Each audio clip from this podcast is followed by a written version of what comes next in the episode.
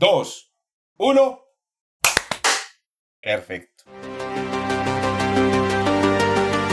Cada semana un grupo de astrónomos se reúnen para compartir algunas noticias del mundo de la astronomía.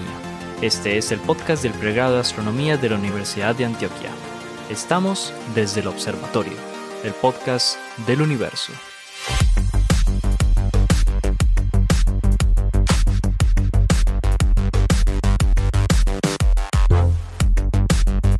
Hola a todos, bienvenidos a Desde el Observatorio, el podcast del universo. Sentados aquí en el, estudio tengo aquí a los profesores eh, Pablo Cuartas, eh, al profesor Germán Chaparro, al profesor Juan Carlos Muñoz, al profesor Esteban Silva, todos profesores del pregrado de astronomía de la Universidad de Antioquia, donde hacemos este eh, programa. Y el día de hoy tenemos una invitada muy especial que repite. Oiga, pues muchachos, es la primera a repetir. O sea, es mejor dicho, eso, me suena como a una... le, quedó, gustando conversar con nosotros. Oficialmente amiga del show. Amiga del show. Es más, es ah. más, es más, ya está a punto de convertirse, eh, de, que la incluyamos en la nómina. Parte de la, tripulación, hermano. la tripulación. Bueno, me refiero entonces a nuestra amiga Adriana Araujo, la doctora Adriana Araujo, quien es matemática y tiene un doctorado en física teórica. Actualmente es profesora del Departamento de Matemáticas de la Universidad Sergio eh, Arboleda y es, bueno, una experta en em, eh, cosmología y gravitación. Eh, pero tengo entendido, Adriana, que usted se está como moviendo de área. Hola, ¿cómo están? Sí. no, súper feliz de estar aquí. Eso sí se puede hacer en, eso sí se puede hacer en, la, ciencia. Qué pena que te interrumpa. Que sí.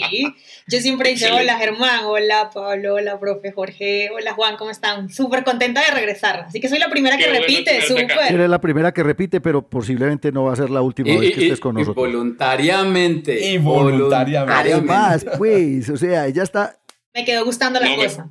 Ella está pidiendo cancha aquí. Mentiras que no, no, no, no. Hay que advertir que eh, eh, eh, no recuerdo quién fue el que embaló a Adriana. La vieron, la vieron por ahí compartiendo en un grupo de, WhatsApp una noticia y dijeron, Adriana, la próxima, el próximo Yo tampoco me acuerdo. Germán, Germán, Germán, la, mejor que no se enrolló con nosotros. Sí, yo, yo le comentaba al profe Jorge que, mm, pues nada, para mí siempre un, doctora, un doctorado, mejor dicho, ya que lo hice casualmente ahorita el 17 de agosto cumplo cuatro años ya que lo hice, ¿no? Entonces ya cumplo cuatro años. Eh, pues nada, le da la capacidad a uno como de moverse a donde uno realmente se sienta más cómodo y lo que uno le apasione. Y ya tengo, ya voy para el año, más o menos ya, estudiando cuerpos menores del sistema solar y hace poco fui mm. alumna del profe, ¿no? En, en la cátedra libre del, de la de la Universidad de Antioquia y digamos que ahí súper por merecimiento. Ah, ya también hizo pinito en la cátedra, Jorge. Yo ahí recordé, ahí recordé ser estudiante de nuevo, hice exámenes, tareas, etc. Exámenes, 4,99 sacó en ese, en ese curso. No, pero... Me defraudó. Ah, lastimosamente, ya la última parte no pude terminarla porque ya había comenzado, estaba terminando semestre y se No, claro, estamos. Y ya no pude. Pero sí, fui súper juiciosa durante mucho tiempo. ¿Vacunada y ya está dando clases presencial o no? Empecé, lastimosamente tampoco, no tengo la mayoría de los estudiantes, pues eh, muchos fueron, se mudaron de Bogotá y entonces ah, nada, continúo online, pero bueno, mi intención fue regresar a las aulas, no pude. Bueno, entonces como Adriana me dice señor, yo le voy a decir doctora. Muy bien, entonces vamos pues para adelante pues y comenzamos hoy con el Juan Carlos Muñoz y el mundo de las galaxias, la cosmología. Profesor Juan Carlos, hágale pues hermano. Galaxias, galaxias, hoy vamos a hablar de galaxias y es que me encontré una noticia, me encontré una noticia hace unos días eh, eh, Hombre, otra vez, es como, es como si usted viviera en su casa y cada ocho días encontrara una pieza nueva. un cuarto nuevo que Un cuarto nuevo, un patio nuevo. Es que ve, yo no conocía este parqueadero. Qué, no, este, qué, este cuadro, ¿quién lo colgó aquí? Que yo no lo había eh, eh, visto. No, que fuera un cuadro. Pues, eh, es que, y eso pasa básicamente con la galaxia, eso pasa con la Vía Láctea. Y, y, y en efecto, pues ahorita en efecto podemos comentar un par de cositas con relación a por qué es tan difícil eh, explorar la, la, Vía Láctea y, en efecto cada ocho días se encuentra con una habitación nueva, con un patio nuevo eh, eh, en, este, en este cachivache pues donde nosotros estamos ubicados. Y la noticia está relacionada precisamente con la detección de una nueva gran estructura, otra vez la estructura más grande detectada en la Vía, en la vía, en la vía Láctea y que no había sido detectada antes utilizando ningún otro mecanismo. Entonces la, la, idea es la siguiente, utilizando observaciones de FAST, FAST es este gran radiotelescopio que hay en China, un radiotelescopio que tiene 500 metros de diámetro, eh, para que nos hagamos una idea, localmente pues los vecinos de, de, de Medellín, 500, 500 metros es lo que tiene el campus de la Universidad de Antioquia de lado a lado. Ay, sabía.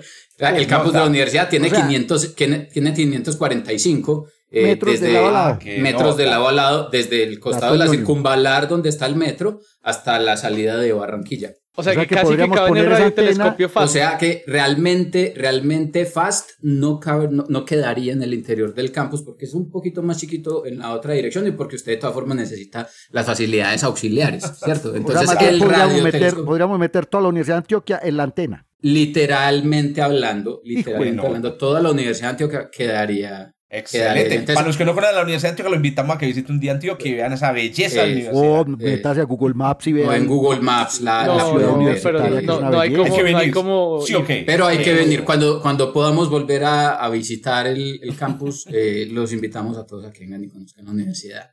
Eh, Ave María, no, ¿cómo así es que no hemos invitado a Adriana? Para una, para una grabación, en, para una grabación en, usted en vivo. Que es el diplomático, hermano. Bueno, dejémoslo dije así. Bien, entonces, este, haciendo uso pues de este, de este, de este radiotelescopio, astrónomos, esto realmente fue con observaciones de 2019, eh, detectaron entonces una estructura gaseosa, una estructura de hidrógeno molecular que después de todos estos años de, de, trabajo doloroso y tortuoso les permitió más o menos concluir cuáles son las características de esta estructura. Es una estructura que está ubicada más o menos a 22 kiloparsecs de distancia del centro. Hablemos de kiloparsecs, ahorita ponemos eso en años luz para que nos hagamos una idea. La galaxia tiene 25 kiloparsecs de, de, de radio, es decir, esta estructura está en el borde externo en el borde externo completamente, eso es eh, más o menos, más o menos 80 mil años luz de distancia desde el centro eh, de la galaxia de lo que estamos, de lo que estamos eh, hablando. Nosotros estamos más o menos a 15 mil años luz de distancia de la, del centro. Entonces es una estructura gaseosa que está por allá en las partes más exteriores de, del disco galáctico eh, que tiene una extensión más o menos, más o menos de un kiloparsec, más o menos 4.000 años luz de extensión. Es como un tubo de gas realmente, es como una fumarola de gas porque tiene 4.000 años luz de extensión y aproximadamente 800 años luz de, de, de, de, diámetro. Entonces es como un tubo de gas, una fumarola de gas que se puede detectar por su emisión en longitudes de onda de radio precisamente y de ahí la posibilidad de haberlo detectado con, eh, con FAST. Esta es la estructura más grande. Maggie, por ejemplo, eh, es un poquito más cortica. Eh, Maggie, si recordarán, también la habíamos discutido en una noticia aquí en un, en un episodio anterior. Tiene un poquito de menos de un kiloparsec, alrededor de, de 3000 años luz. O sea, le quitaron el récord. Eh, pero entonces hay una cosa muy interesante con esta estructura que se está viendo allí y es que no es normal encontrar este estilo o este tipo de estructuras. Usualmente los filamentos de gas en los discos de las galaxias se encuentran cerca al, al, al centro de la galaxia o al menos cerca al disco, cerca al disco que es donde está la mayor concentración eh, de gas en la, en, la, en la galaxia. No se sabe qué lo origina, no se sabe cuál es el origen de esta estructura, no se sabe si es la eh, extensión de un brazo espiral. Hay un brazo espiral que es el, el, el, el, brazo espiral de escudo centauro, se llama el brazo, pues porque es más o menos la región en el cielo donde se ubica. A propósito, la región en el cielo donde se ubica este objeto es en la constelación del cisne. Si usted sale hoy por la noche, a eso de las 10 de la noche, tiene hacia el cielo del norte la constelación del cisne. Pero ahí está. Y, y, y, después de las nubes, pues más allá de las nubes que tenemos, al menos aquí en Medellín, muchas por, por ahora, eh, eh, es en esa región del cielo, pues, en donde está ubicado este, este objeto. Entonces, ¿cuál es el asunto? El asunto es que realmente no se entiende bien en este momentico, con las observaciones que se tiene, de dónde proviene esta estructura. No se sabe si es gas que ha sido capturado, no se sabe si es gas que ha sido perturbado en el disco por una interacción, por ejemplo, con, con, con, otra galaxia o si es la continuación de un brazo. Y no se sabe es porque no hay información suficiente para ubicarla bien espacialmente, orientarla bien espacialmente en el brazo y porque además las observaciones que se han hecho no lo ubican con precisión en la geometría del disco. ¿Qué pasa? El disco de la galaxia es como una galleta, ¿cierto? Pero una galleta que está doblada. El disco de la Vía Láctea tiene un doblez tiene un pliegue, es como, un, como un sombrero. Lo, habíamos dicho que era como, la, como una Pringles, una, Es como unas, unas papas Pringles, exactamente. Papa Pringles, sí, que está como... Exactamente, el disco, el disco de la galaxia no es perfecto. Alabeo, alabeo, me acuerdo que le habíamos dicho. Alabeo. Alabeado, es un disco alabeado. Ese, ese, ese, parece un sombrero volteado, pues. Eh, eh, eh, esa, ese disco de la galaxia que parece la papa Pringle tiene ese pliegue y parece ser que esta distribución de gas no se alinea con el, con el pliegue del disco, sino que está por fuera del pliegue. Entonces eso hace que se sospeche más acerca de, bien, si esto no es, no está alineado con el warp, con el pliegue que tiene el, el, disco, entonces cómo puede ser la continuidad de un brazo. Entonces hay una, hay una discusión allí todavía asociada con, con de dónde diablos aparece esta, esta estructura que necesita pues en principio de más observaciones. ¿Cuál es la otra cosa sorprendente con esta noticia? Y es que los datos de las observaciones de, de FAST muestran entonces con las solas observaciones del 2019 que la estructura observada en ese momento tiene 4.000 años luz, tiene un kiloparsec de longitud.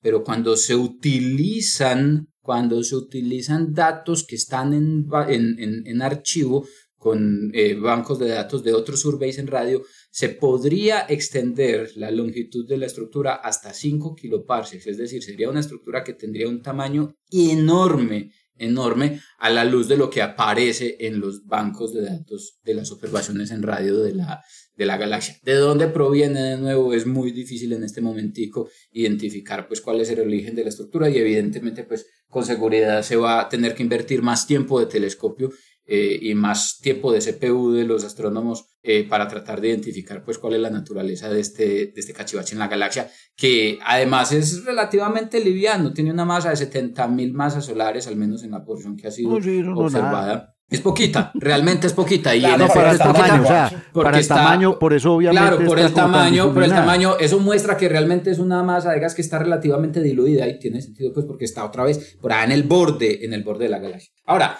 ¿por qué es relevante? ¿Por qué es importante esta noticia? Además, pues, de lo que les he dicho, eh, es que encontrar este tipo de estructuras en la galaxia es muy difícil.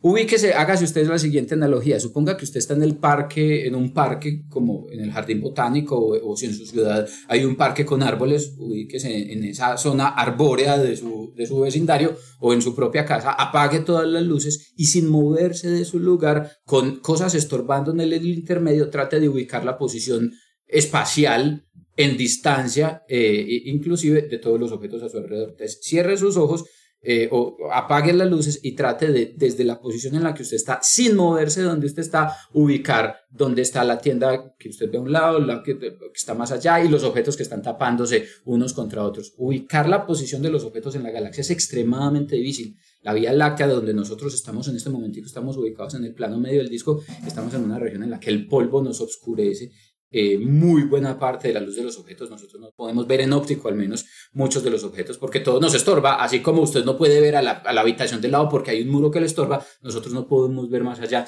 de un kiloparsec de distancia porque el polvo nos impide ver y porque cuando vemos a lo largo de una dirección vemos la proyección a lo largo de esa dirección y ubicar en el espacio es muy difícil. Mapear la estructura de la Vía Láctea sigue siendo un reto para nosotros muy, muy complicado, precisamente por eso, porque las estrellas nos estorban, el polvo nos estorba y porque medir las distancias a las que se ubica cada uno de los objetos que vemos a lo largo de la línea de la visual es muy, muy, muy complicado. Y eso es lo que hace sorprendente haber podido descubrir hoy un objeto que está en el extremo completamente exterior del disco de la galaxia con unas características como las que estamos viendo. Hermancho.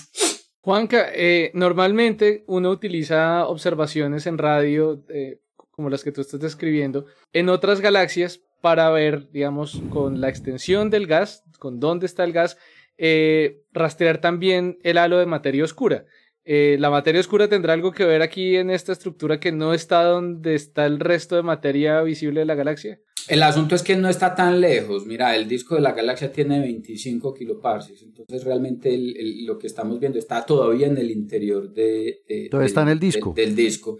Realmente en esa región domina mucho, mucho la presencia del disco. Eh, en las galaxias externas, en efecto, cuando se hace, eh, cuando se quiere utilizar la dinámica del gas para tratar de estudiar las características del, del, del halo, eh, si uno quiere minimizar los efectos del disco, se va para afuera, donde ya no hay estrellas, donde ya no hay disco, y ahí el gas todavía eh, está eh, presente. Pero aquí todavía estamos muy en una región en la que hay una presencia dominante del disco como para poder decir que se puede hablar solamente de, de, de que, de que ese gas está allí exclusivamente por una respuesta a su interacción con el halo de materia oscura de la, de la galaxia. ¿Oíste, oíste, Juan?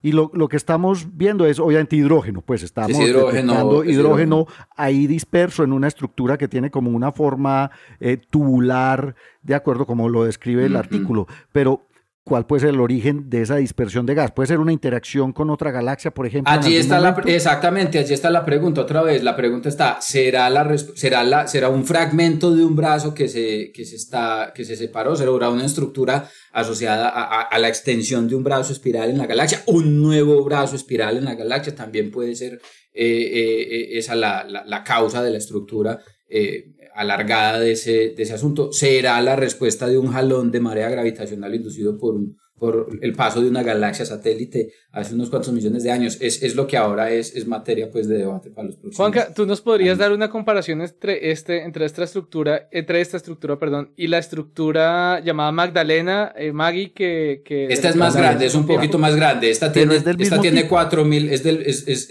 la cuestión es que esta es un poquito menos densa, entonces se mm. tiene mucho menos información de la topología. En, la, en las observaciones de, de Soler se, se tenía, se, se podía ver la estructura filamentar por la alta densidad de material en esa en, en, en Maggie. Aquí la, la, resolución y la densidad misma de la nube no son suficientes para, para poder ver esa, esa, esa estructura filamentosa, aquí, aquí la diferencia... porosa. Y esta es más larga, esta es más larga. Es más es, grande es, y menos densa. Pero la diferencia grande es FAST, que tiene una sensitividad mucho mayor a menos intensidades. Exacto. Es porque es con ese plato. Exactamente, estaba respondiendo con mi cabeza, sí, exactamente. eh, eh, la sensibilidad de Fast, la sensibilidad de Fast aquí ha sido un, un ingrediente crucial pues para descubrir este cachivo. Excelente, mi apreciado Juancho. Saben, pues, ya te, tenemos otro, ¿cierto? Otro, otro mueble más en la, en la Vía Láctea. Quién sabe cuántos otros están por ahí escondidos Ay, al otro lado del disco. Hay que esperar que va a salir con los nuevos datos de los nuevos datos de Gaia, que va a salir cuando, porque eh, con seguridad el descubrimiento de esta estructura va a motivar el uso de FAST, por ejemplo, y del mismo ALMA para seguir explorando en las partes externas de la galaxia, a ver cómo es que se distribuye el gas en esa región del, del disco y ver a ver qué otros cachivaches raros se encuentran por ejemplo.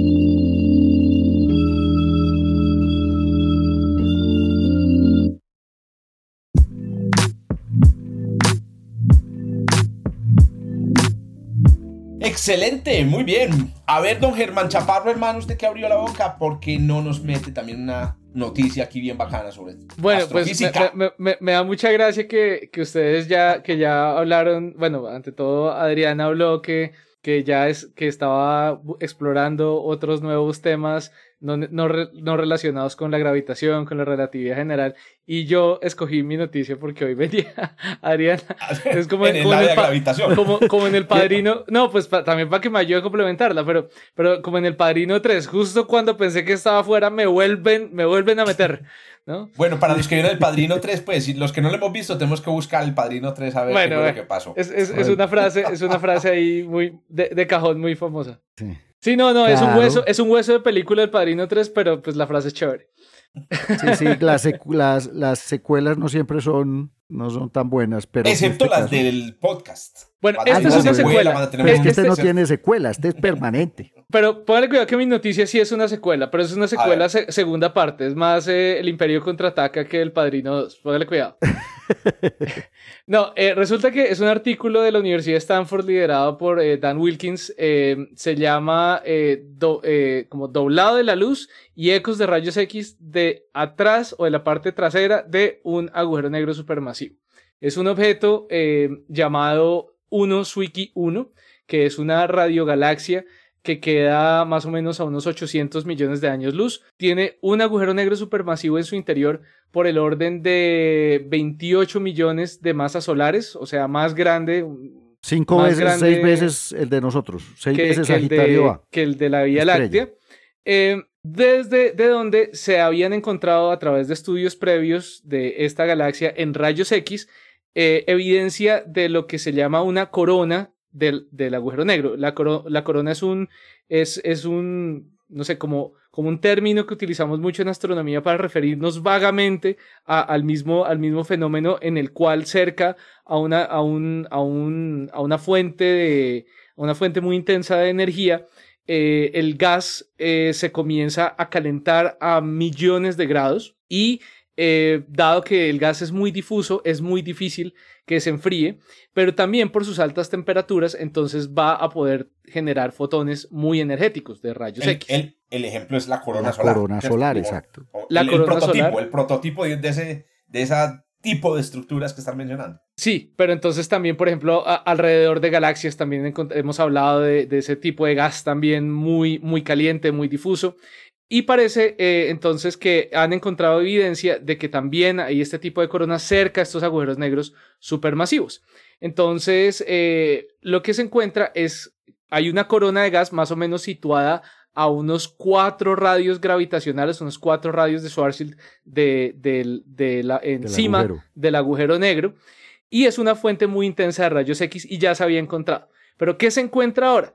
Se encuentra que como el agujero negro no está solo, sino que está rodeado de material de un disco de acreción eh, alrededor, parece que lo que finalmente se ha encontrado es que la luz, los rayos X que son emitidos por la corona, se reflejan sobre el disco de acreción, lo cual da evidencia pues de la presencia del disco, evidencia adicional del disco de acreción, pero no solo eso, sino que la parte de la luz que rebota en la parte trasera del disco de acreción que normalmente no tendríamos por qué ver, se refleja y por el efecto de la, pues primero, tan intenso de la gravedad del agujero negro, pero también de la rotación del agujero negro, se arrastra la luz y la luz se dobla, que normalmente la luz debería seguir derecho, no sigue derecho, se dobla y alcanza a llegar a nosotros. Entonces vemos la parte directa, la, reflexión directa, pero también la parte de atrás del agujero negro, porque los rayos X entonces se, se son doblados por la presencia del, eh, de la rotación tan intensa del agujero negro. Y eso lo detectan a través del espectro de emisión de, rayos X, lo que, lo que llaman la, reverberación, porque eso está muy correlacionado en el tiempo. Es decir, primero llegan, o sea, llegan con una diferencia muy pequeña eh, de tiempo los rayos X de, de la parte del frente del agujero negro y la parte de atrás del agujero negro. Entonces lo que analizan es eh, fulguraciones esencialmente, con cortos que son como, como flashes muy cortos de fotones. Eh, y pues eh, esencialmente eh, han encontrado eso con observaciones muy recientes del año pasado, creo que sí, antecitos de, de iniciar la pandemia, de los telescopios espaciales New Star y XMM Newton. Eh, y el modelo que ellos, que ellos manejan es esencialmente, lo llaman el modelo de reverberación, con el cual también son capaces de medir entonces la tasa de rotación del agujero negro. Eh, eso se caracteriza a través de un parámetro que se llama el parámetro de spin o el parámetro de, rotación de, Kerr, que eh, esencialmente va entre 0 y 1, significa 0 que no está rotando, 1 que está rotando a punto de, ya, eh, más bien como el límite máximo que, que, puede rotar antes de que, antes de que sea prohibido por la relatividad general que rote más rápido. Sí, porque no podemos hablar de que se rompa un agujero negro. Sí, no, no, se puede romper su, horizonte de eventos, eso, eso está prohibido. Eh, y de hecho la mayoría de agujeros negros supermasivos a los cuales se le ha medido esa tasa de rotación está entre, entre 40% de ese límite máximo y el 90 y pucho por ciento, pero nunca por encima. Eh, y este está rotando alrededor del 75% de ese límite máximo. Eso es lo que causa eso es lo que causa que arrastre el espacio-tiempo de una manera tan dramática que los, los fotones de rayos X que quieren irse por su camino, esa rotación tan intensa del, del, espacio-tiempo dice, no, no, no, usted no se va para allá, véngase conmigo. Y entonces se lo arrastra como en un remolino y lo manda entonces en una dirección que originalmente no iba a ir. O sea, el eh, fotón da toda la vuelta y sale y da toda la vuelta le da la vuelta al agujero negro. Me llama la atención ese cambio en la, en, la, en la línea recta del fotón, ¿no? En la geodésica que debería seguir natural el fotón, ¿no? Extraño. Pero, pero es debido a ese arrastre justamente, eh, a la rotación del agujero. Sí, o sea, si, si, si, fuera, si fuera, entonces claro, eh, perfecto, eso, eso, me gusta mucho porque claro, si el parámetro de, de, spin, la, la, la, tasa de rotación del agujero negro fuera cero, entonces ni de fundas vemos ese fotón, que el fotón sigue derecho. La única razón por la cual vemos ese fotón es por el arrastre de los marcos de referencia eh, que, causan que la geodésica ya no vaya por otro lado, sino que se vaya como un remolino y emerja al otro lado del disco. Eh, han intentado tratar de ver si de pronto propiedades del disco de acreción, por ejemplo, que el disco de acreción sea ligeramente distinto en diferentes regiones, pueda causar eh, estas observaciones y según ellos, pues digamos, hay, hay, que creerles, hay que creerles su palabra. Al científico hay que en el científico hay que confiar. En la ellos dicen que, que, que, intentaron analizar. No, creencia, pero sí confiamos en que lo hayan Sí, en que hicieron ellos bien intentaron cálculos. Como, como hacer cálculos que explicaran estas mismas observaciones con cambios que ocurrieran en, por ejemplo, la tasa de ionización del disco, que, que digamos reflejar unos fotones distintos a otros pero no logran explicar eh, el patrón de variabilidad y los corrimientos en las líneas de emisión que, encuentran, porque es, a través del continuo y a través de una línea muy específica del hierro donde encuentran, donde encuentran estos, estos eh, fotones en rayos X. Eso les cuento, a grandes rasgos esa es la noticia. Una referencia a la cultura popular aquí. Resulta que eh, el agujero negro em, de la película Interstellar ¿Cómo es que se llamaba ese agujero negro? Se llamaba... Gargantúa. Gargantúa, exacto. Eh, los efectos eh, sobre el espacio, sobre el tiempo es particular, los efectos sobre los, los relojes de quienes están en la nave orbitando el agujero negro y en los exoplanetas supuestamente habitables, eso es una, cosa muy difícil. Esa es la eh, ficción de la película. Están extra, digamos, están, están em, extramodificados, porque es que las, las, modificaciones en los sistemas de referencia alrededor de Gargantuan son impresionantes, como se ve en la película. usted recuerda una escena en la que eh, dos, dos, de ellos, dos de los tripulantes de la nave bajan al planeta y cuando regresan han pasado 27 años. Sí. Eh, correcto, es una cosa impresionante. Bueno, esos efectos se deben al, eh, al parámetro de spin del agujero negro. Es decir, este es un agujero negro que rota a una velocidad impresionante. Que cuando uno hace los cálculos con un agujero negro de baja rotación, no le da en ningún momento donde puede haber una dilatación de esa,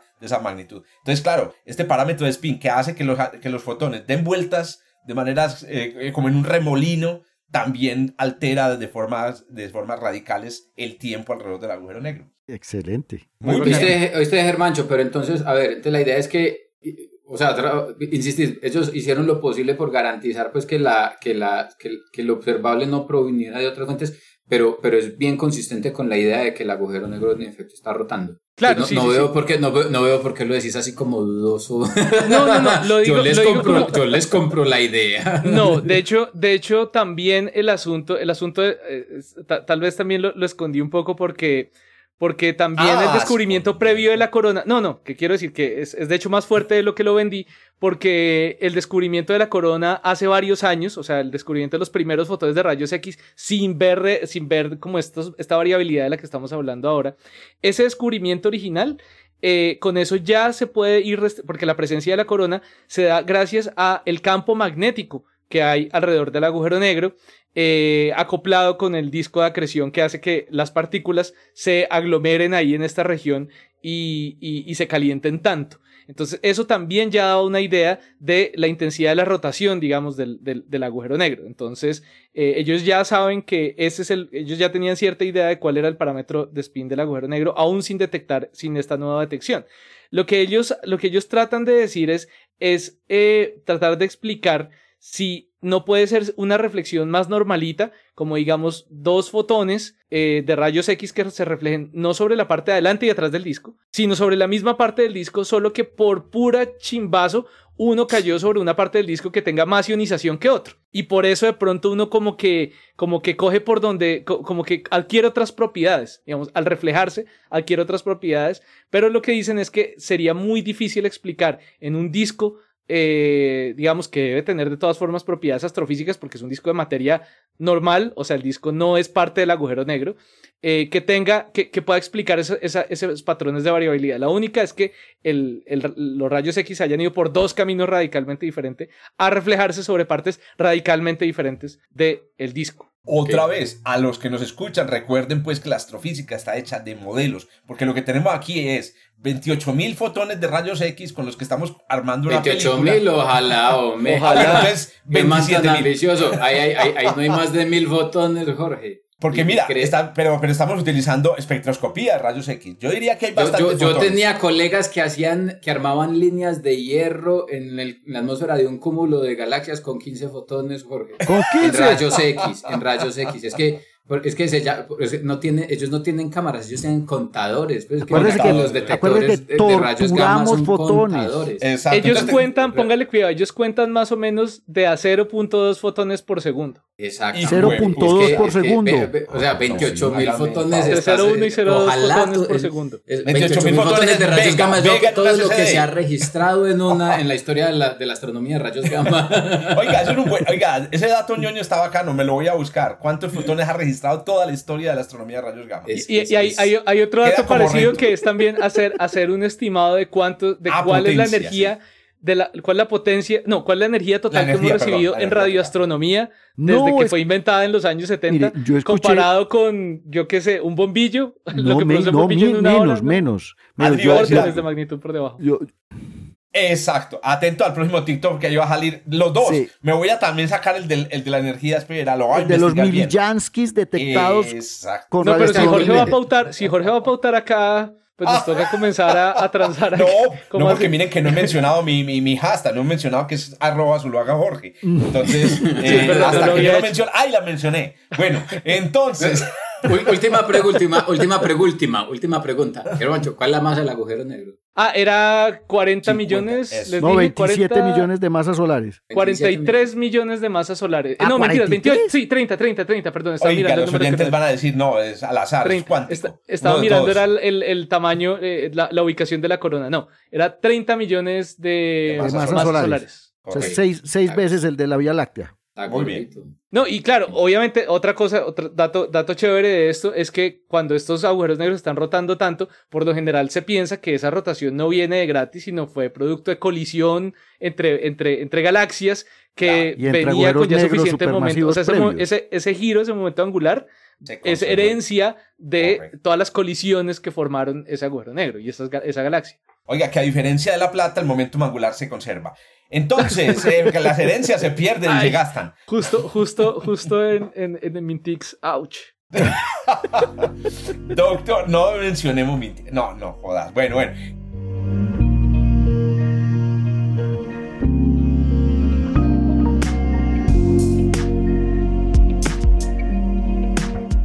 Doctora Diana, cuéntenos a ver qué noticia, o qué noticia nos va a sorprender usted el día de hoy. Súper. Eh, bueno, Juan estaba, inició el podcast de esta, en esta, esta, sesión hablando de una estructura que, no de, que era nueva dentro de la Vía Láctea y pues yo traigo también una noticia muy parecida y tiene que ver con el descubrimiento, ya vamos a hablar de que no es un descubrimiento sino un update de dos asteroides tipo que tienen características de transneptuniano, de objetos transneptunianos que no deberían estar en el cinturón principal de asteroides, ¿no?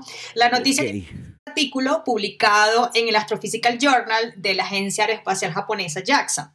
Eh, el artículo o noticia, como queramos verlo, ¿verdad? Tiene que ver con un update, como les estaba comentando, eh, de dos asteroides en particular. Uno es el 203 de Pompeya y 269 Justitia. Justitia, perdón. Eh, ¿Qué ocurre? Bueno, eh, ellos están ubicados en el cinturón principal de asteroides y bueno, para contextualizar un poco, es una región, ¿verdad?, de que está entre el planeta Marte y Júpiter, entre 1.8 y 4 unidades astronómicas. El punto es que siempre vamos a estar interesados, ¿verdad?, en conocer posibles objetos, todos esos objetos, indagar sobre los objetos que están en el cinturón principal de asteroides, ¿verdad? Eh, y la importancia de investigarlos, pues radica en encontrar condiciones de la formación de nuestro sistema solar. ¿sí?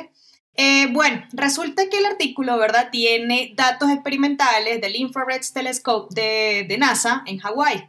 ¿Y qué ocurre? Bueno, ellos estaban, eh, digamos, haciendo un barrido más o menos en el de, de asteroides de diámetros entre más o menos 110 kilómetros, cerca del infrarrojo. Y descubrieron que estos dos asteroides, ¿ok? Y ahí es donde viene la cosa rara, ¿verdad? Eh, estos dos asteroides tienen una clase espectral del tipo D, ¿ok? Eh, la mayoría de los asteroides del cinturón principal no tienen una, o sea, no presentan esta clase espectral de, digamos, entonces presentan, son, por ejemplo, clase espectral C, carbonáceo, stony, incluso hasta metálicos. Eh, es decir, ¿Eso qué significa a nivel, digamos así, pues hablando, digamos, coloquialmente? Pues significa que estos asteroides tienen una tendencia muy al rojo. Y eso se traduce en un bajo albedo, ¿sí? Por ejemplo. Eso es una de las consecuencias. Son rojos y negros. Son rojos, O sea, rojos. rojos oscuros, rojo oscuro. Rojo, de hecho se llama red red, doble R, ¿no? Oh my goodness. Se traduce al bajo albe- a un bajo albedo. Este tipo de, de clase espectral sugiere presencia, y es, lo, y es lo interesante, ¿verdad? Presencia de compuestos orgánicos propios de objetos que son o centauros o transneptunianos. Entonces, ¿qué hacen estos dos objetos metidos? Espías. Espía. ¿Qué hacen estos dos objetos metidos en el cinturón principal de asteroides? Eh, pues la... Eh, caídos del zarzo también los podríamos llamar. Es que los- el inglés no es suficientemente rico. Son objetos de vivienda, están en el lugar equivocado. Caídos del zarzo. Qué pena, Adriana, por inter- interrumpirte. Tranqui, profe. La, la hipótesis es que estos objetos vienen justamente parte de la dinámica de migración planetaria, ¿no? Son objetos que provienen entonces del exterior del sistema solar. Eh, y bueno, nada, este, ¿qué van a hacer ellos ahorita? En el artículo eh, dicen que ellos lo que van a abrir, abrir es el, ahora el rango de estos diámetros, del diámetro de estos ciertos asteroides para ver si encuentran algo más, ¿ok? Porque pues estos dos, que encontraron dos, como les digo. Ahora bien, estos dos asteroides no son nuevos, o sea, no es que los descubrieron ahorita, estamos hablando de 1879 uno y 1887 el otro. Lo que ocurre es que al hacer este update y mirar en, como les dije, en cerca del infrarrojo con este, tele- con este observatorio y también el de Seúl, eh, pues descubrieron esta tendencia, se llama una tendencia, un slope, hacia justamente al rojo rojo, ¿no? Y pues evidencia justamente que no corresponde a las clases espectrales de, de asteroides que pertenecen al, al cinturón principal, ¿no? Entonces, su- Enro- enrojecimiento, ¿viste? Es, es bien interesante cómo miden ese enrojecimiento eh, a partir del albedo de asteroides, porque claro, la- uno pensaría, Adri, que, que, que uno le puede tomar la foto a la piedra, pues está viendo la piedra y el color de la roca, a pesar de que tienen un par de cientos de kilómetros, son de los grandecitos, tanto que se descubrieron hace más de ciento, eh, 140 años, más o menos. uno tiene 100 kilómetros y el otro tiene 54, por eso es que... eh, Exacto. Empiezan a abrir ahorita el rango de, de estudio para ver qué otra cosa, qué otro objeto con estas características u otras características encuentran dentro del cinturón de asteroides y que no encajen dentro de los estándares de los objetos que pertenecen al cinturón principal de asteroides, ¿no? Eso es lo... ¿Viste, Adri? Y ellos, y ellos lanzan alguna hipótesis teórica. Tú habías hablado de la, de, del, digamos, un me- un mecanismo de migración, pero ellos lanzan alguna hipótesis teórica sobre cómo pudieron haber llegado objetos De hecho, lo único transneptunianos hasta allá. Es exactamente la comparación a nivel de, compuestos orgánicos con objetos transneptunianos y centauros y estos dos objetos. Y por supuesto cruzan la información también con, con asteroides propios del cinturón de asteroides. Y la verdad, en, en la línea de, los, de la línea de errores, en comparación con los que pertenecen a la, a la población, digamos, característica del cinturón principal, estos dos objetos, Pompeya y Justitia, y los transneptunianos o centauros encajan perfectamente como objetos que no pertenecen a esto, ¿no? Entonces, eh, lo, que, lo que la hipótesis de ellos es exactamente a- apuntan hacia una dinámica de migración planetaria, ¿no? sea, de alguna manera, se, se- como les digo, se cayeron del zarzo. Oíste, otra cosa, es que a mí cada vez me parece que el cinturón principal se va convirtiendo como en, el, en la sala de rebujo del, del sistema solar, donde, donde meten Ah, como las cosas... cheches. Cuarto de San Alejo. El cuarto, de San Alejo. Eh, ah, sí, porque tenemos que aclarar aquí los términos para toda Colombia. Por ejemplo, eh, ¿cómo se dijiste ahorita? Chimbado, chim, chim- eh, ese término que vi que Adriana se rió eh, de, jocosamente, que Adriana viene de Venezuela. Eh, ¿qué era- cuál, cuál es el significado en Bogotá de ese término que mencionaste? ¿Cómo fue que lo dijo? Eh, en paisa sería arepaso. Eh, sería lo- suerte, Lo mencionó pero, Germán. Lo, las mencionó cosas Germán. ¿Cómo lo chimbas dijiste? en, en Un chimbazo. Eso es un arepazo. Un arepazo. O sea, una cosa que se da por azar. ¿Cómo se dice en Adriana en Venezuela? Algo que se da por azar, algo una- muy afortunado. No, no puedo decirlo. Ah, Claro que sí, es venezolano. Aquí hablamos países, no- Se nos acabaron los pips. No la, no la vamos a meter, pero, antes de darle la palabra a Germán, entonces sí, miren, allá, allá hemos encontrado cometas inactivos. Hemos encontrado asteroides que los empelotaron. O sea, mejor dicho, lo roba- le Desnudos. robaron todo el manto, ¿cierto? Como, como psique. hemos encontrado, que también hablábamos de la, y ahora encontramos un par de TNO metidos. Muchachos, ¿qué nos vamos a encontrar en el cinturón principal en el futuro? Eso es lo que yo me pregunto, don Germán. A mí lo que me produce curiosidad, qué pena y antes de que Germán diga algo que realmente es serio, eh, eh, lo que me produce curiosidad es, es, es, que es que es el cuarto de reflujo en medio del corredor, porque es que está a mitad de camino de todo el sistema solar. Es decir, es el, reguero, es el reguero de despelote en la mitad del paso, literalmente hablando. Eso. Correcto. Eh, ah, bueno, iba a decir otra cosa que han encontrado. Qué pena, Germán. Objetos casi que tienen agua y que tienen material orgánico abundantísimo, como seres, ¿cierto? Que es el objeto más grande y que básicamente, pues, no sé si Pablo o Adriana o los muchachos han escuchado que hasta se menciona la posibilidad de que haya agua líquida dentro de seres. Sí, que, que seres tengan un océano interior. Correcto. Pero sí, me, sí, me, preocupa, sí me preocupa una cosa y, y es, bueno, los objetos transneptunianos se llaman así porque están más allá de Neptuno, están en la porra. Eh, me causa mucha curiosidad que objetos que están en la porra que normalmente creemos que son, aquí. son, que son, no, que son prístinos, es decir, que están, se han mantenido más o menos igual desde la formación del sistema solar, em, se parezcan a objetos que están mucho más cerca del Sol que están mucho más expuestos al sol. Me, causa mucha curiosidad eso, e, especialmente en términos de los volátiles. O sea, si nosotros nos cogemos un transneptuniano y lo traemos acá, por ejemplo, si lo trajéramos aquí a, la órbita terrestre, cambiaría muchísimo. Ya no se parecería a, la familia de donde venía. Entonces me causa curiosidad pensando pues como en la línea de hielo y eso, ¿qué tanto cambia, qué tanto esperaríamos que cambie un objeto transneptuniano al ponerlo en el cinturón de asteroides desde el inicio del, del, del, sistema solar. ¿Tendría que eh, parecerse tanto?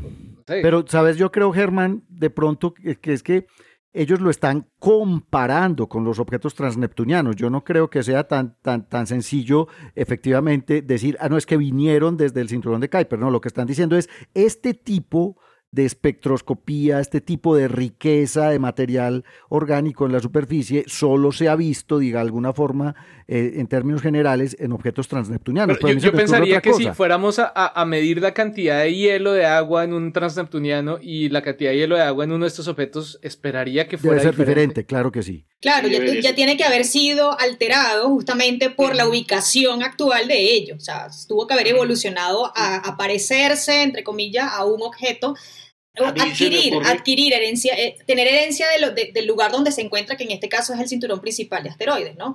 Em, pero eso es lo que están haciendo, están comparando con eh, los compuestos orgánicos de objetos que pertenecen o a, la, o a la familia de centauros o a los transneptunianos. Que están más lejos. A mí se me ocurre también que un posible origen de estos dos asteroides es eh, en el momento en que se está organizando todo este asunto aquí, Sabemos que los objetos transneptunianos también llegaron allá expulsados por los gigantes, principalmente por la dinámica de incluso ni siquiera los grandotes. Júpiter y Saturno formaron la nube Oort y expulsaron las cosas hasta en los extremos pues del sistema solar, pero el cinturón de Kuiper probablemente la interacción con Urano y Neptuno son los que más lanzaron estos objetos a órbitas posiblemente también otras cogieron órbitas más internas. Entonces, este, este par de objetos pueden ser Exacto, primos lejanos de los objetos transneptunianos, pero fueron puestos aquí eh, desde el principio. Eso habría que hacer, obviamente, mucho. Y una cosa importante para mencionarle a todos es que, de todas maneras, y esto es curioso, un objeto transneptuniano, a propósito de la, comentario de Germán, visto en el cinturón principal, sin mucho detalle, se ve como un asteroide normal. Es decir, porque desde los 800 se descubrieron, eran objetos, tenían un brillo, están en una órbita como la de un solo cuando tú ves el color, como nos explicó Adriana, empiezas a descubrir. Y lo otro, el otro detalle interesante, ¿por qué ese rojo? Resulta que, eh, que son muy típicos de los objetos tan neptunianos. Ustedes vieron las imágenes de, em, de Plutón, vieron la imagen de Arrocot, la imagen de incluso Caronte, que son todos rojizos. Y es, es, es básicamente material em, volátil orgánico asoleado.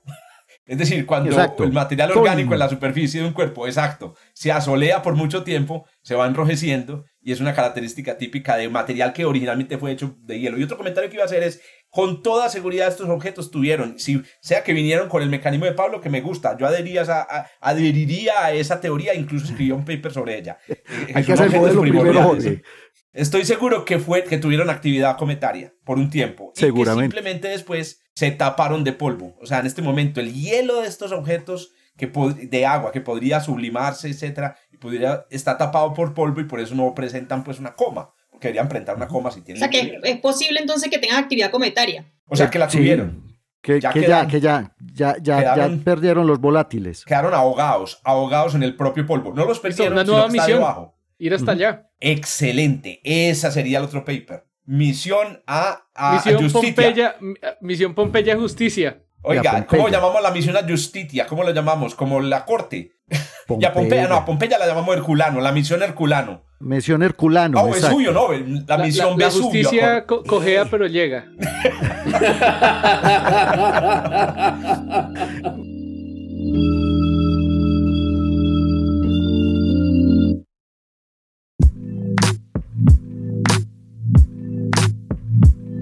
Oiga, no me le quiten el tiempo a don Pablo que todavía No, tiene que venga, que les tengo que contar una cosa interesantísima, hombre. Cuente, Vea, cuente. Con, con Jorge Iván, aquí siempre hemos dicho, cualquier cosa que a usted se le ocurra, ya debe haber mil pensando en lo mismo. Sobre, sobre todo, todo si son chinos. Sobre todo chinos. No, pero esta vez no fueron chinos, Jorge, esta vez fueron de la Universidad de Arizona y de la Universidad de, de Ciencias y Letras de París.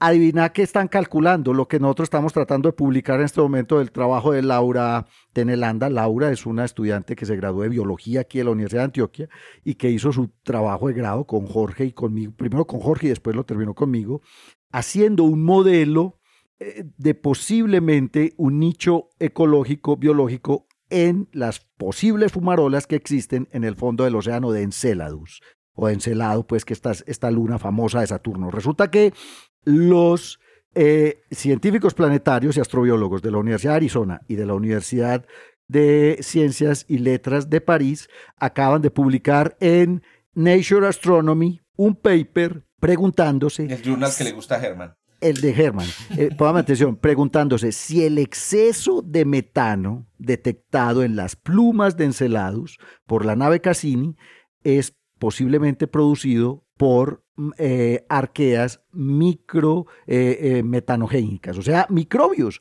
vida microbiana probable dentro y en el fondo del océano de Enceladus. Todos sabemos que la nave Cassini estuvo en el sistema saturnino, durante casi 13 años, entre 2004 y 2017, hasta que la NASA la hizo estrellarse contra las nubes altas de Saturno. Y durante estos años, pues uno de los descubrimientos más importantes fue, primero, que Enceladus tiene estos geysers, estos chorros de material que salen expulsados hasta 500 kilómetros de altura en el polo sur de Enceladus, fundamentalmente.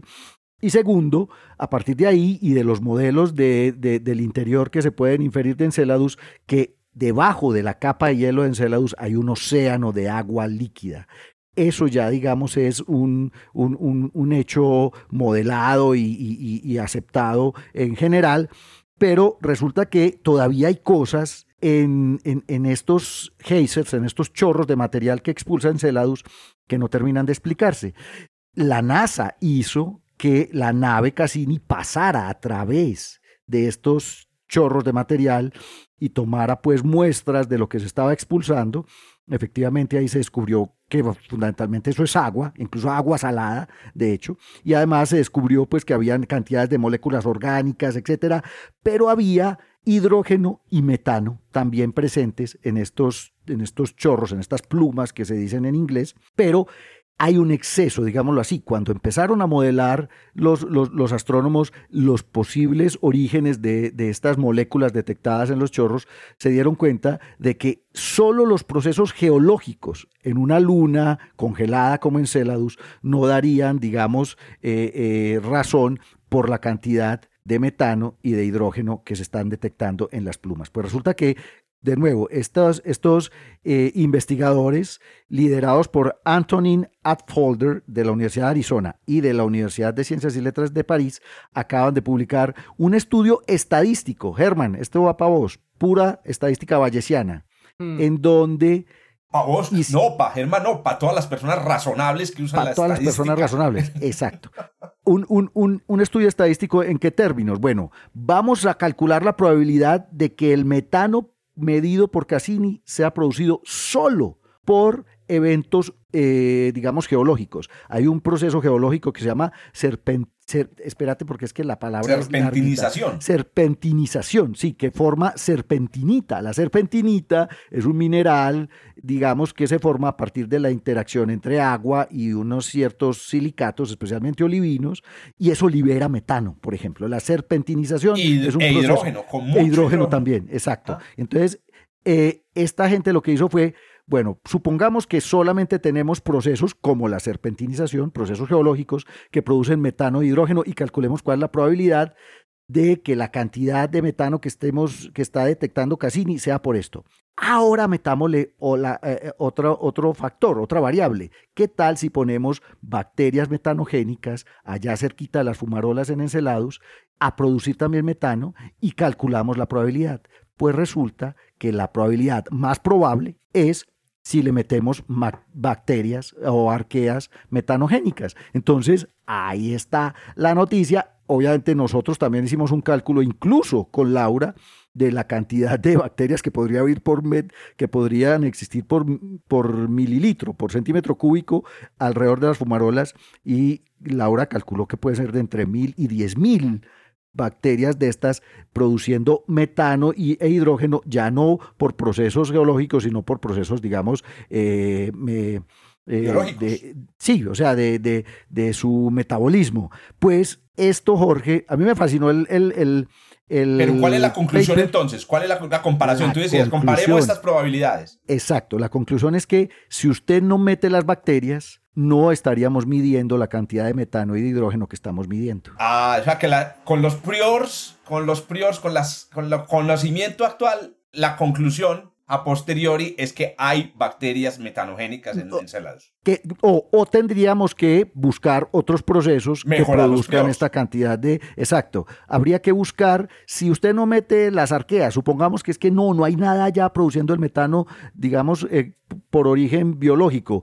Tendríamos que explicar por qué hay tanto metano y por qué hay tanto hidrógeno en estas plumas y ya hacen, y mira que ya yo, nosotros ya metimos los procesos geológicos, entonces dicen, otra posibilidad es que sea metano primigenio, metano que, está ahí desde el principio de, la formación de la luna, y eso ya empieza a poner otros problemas, digamos. Entonces, eh, bien interesante, porque obviamente lo que viene a hacer este paper es apoyar la idea que nosotros tenemos también, que estamos tratando de publicar en estos momentos, eh, y parece, parece que efectivamente existe una posibilidad diferente de cero. A ver, espere que nuestro maestro valenciano nos va a decir no, no, no, no, me refiero a eso, no, me no, quiero hablar de eso, simplemente quería hacer un poquito una comparación entre esta noticia y una muy parecida de, de hace un tiempo, la de la fosfina en Venus que también toda la gente saltó a tratar de explicar, a tratar de decir, bueno, ¿y de dónde puede salir esa fosfina? Entonces, no, no, no explicamos de ningún otro proceso, tiene que ser biológico. La comparación la quiero hacer porque la detección de metano en encelado es muchísimo más confiable que cualquier detección posible de fosfina en Venus. O sea, además en Venus no era fosfina. Aquí, eh. aquí, aquí estamos. Spoiler, a ver, ¿cuál es? para la noticia de Jorge que ya viene. Spoiler de la noticia de Jorge. No, porque además la diferencia, la diferencia Germán, sí, efectivamente, este metano eh, ya se midió y se midió y pasamos casi ni por entre la nube. Sí, no, eh, esto no, no, no hay duda, no, no, no, hay, no hay duda estadística, no, no, llega el valleciano a decir, ay, es que los modelos. No, no, no, esta detección es correcta. Con un único problema. Y llegamos allá y olfateamos y huele demasiado a metano, eso siempre es sospechoso el que primero lo huele, bueno. siempre siempre pero Hay, pero hay una cosa, Germán, diferente, muy diferente entre los dos casos y tiene que ver con la probabilidad de un falso positivo. ¿A qué me refiero? A que, como lo mencionaba Pablo, hay varias posibilidades, mecanismos muy naturales para producir metano abiótico. Entonces, aunque la detección sea muy, muy firme, la posibilidad de falsos positivos sube. Pero que tiene que ver es con la cantidad, Jorge. Aquí tiene que ver es con la cantidad. O sea, está, estamos oliendo más metano que, que debería haber si los únicos procesos que tenemos en cuenta son procesos, procesos abióticos. Les tengo un dato ñón. a ver, pues. les tengo un dato ñón. las, las, vacas producen metano, ¿cierto? pues en la boñiga de la vaca, o sea, la descomposición de los peitos, los peitos. Porque dentro de su estómago viven bacterias metanogénicas, ¿correcto? Exacto. Viven en un ambiente pobre en oxígeno. Pues resulta que el metano que sale de las vacas, primero, es un contribuye al, al efecto invernadero, pero además no huele a nada. Lo que pasa es que la producción de metano viene acompañada siempre de la producción de sulfuro de hidrógeno, que huele a feo. Entonces siempre asociamos el ah. Con feo. Y con mal olor, y en realidad es el sulfuro de hidrógeno. Es el sulfuro de hidrógeno, inclusive también en los gases que producimos nosotros, también nosotros tenemos bacterias metanogénicas. El segundo dato Es, es que todos cocinan... Todos cocinamos con metano en la casa. Una gran proporción del, del, metal, del gas que sale de nuestros fogones, pues sí, se llama propano, pero contiene una, una proporción. Ese metano que sale de nuestros fogones, ese metano fue producido por bacterias metanogénicas hace 400, 300 millones de años, que vivían en pantanos donde no había oxígeno. De tal manera que estamos consumiendo un gas, ¿cierto? Que hasta ahí atrapado, eh, digamos, por procesos biológicos. Por eso es que el metano se considera una cosa tan, tan, tan cercana eh, eh, a, la, vida a la vida, correcto. O sea, los dos datos ñoños, pues ahorita los publico en, arroba Zuluaga Jorge, sígame por favor en TikTok. Bien interesante, bien interesante, Jorge, porque parece que a partir de aquí sí nos van a publicar el de nosotros, hermano. Oiga, esperemos que sí, esperemos que sí, porque tenemos un paper que llevamos, eh, ¿cómo lo vamos a llamar? El fenómeno del, del paper que rebota en todos los en todos paper que ha, rebotado en tres, ha rebotado en dos revistas, pero ya en esta tercera parece que sí, y obviamente yo creo que fue, fue problema de la pandemia. Hemos estado peleando con ese paper durante toda la pandemia. Para que cerremos este programa de hoy, les tengo una noticia rápida, sencilla, bien fácil de entender, muchachos. Y la, la, les voy a dar, pues, digamos, sin, sin spoilers, la noticia. La noticia es, muchachos, tenemos que perder, pues, como, es decir, como que ya eh, concluir definitivamente la atmósfera de Marte no es apta para organismos vivos. Eh, perdón, la atmósfera de Venus, la de Marte sí. Por favor, revisa tu noticia, Jorge. Repiso, eh, yo, eh, vamos a decirle aquí a nuestro productor que edite esa parte. La atmósfera de Venus no es apta para organismos vivos. Bueno, no, no dice, pero pues, eso lo sabíamos desde hace mucho. No, no, porque ustedes saben que venimos con este rollo de que tal vez, tal vez la superficie de Venus, pues obviamente no, da, no tiene las condiciones para que exista agua líquida, pero en la atmósfera de Venus, en la alta atmósfera, por encima de los 50-60 kilómetros, hay goticas, goticas, hay líquido y hay condiciones, temperaturas más o menos, temperatura ambiente, presión más o menos la presión de la Tierra.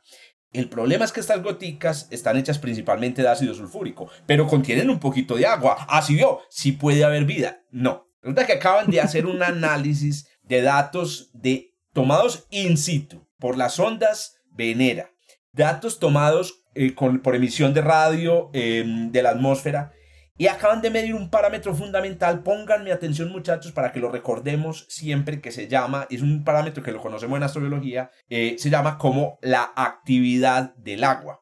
Que a propósito, es un parámetro que se robaron o nos robamos los que trabajamos en astrobiología de la industria de los alimentos.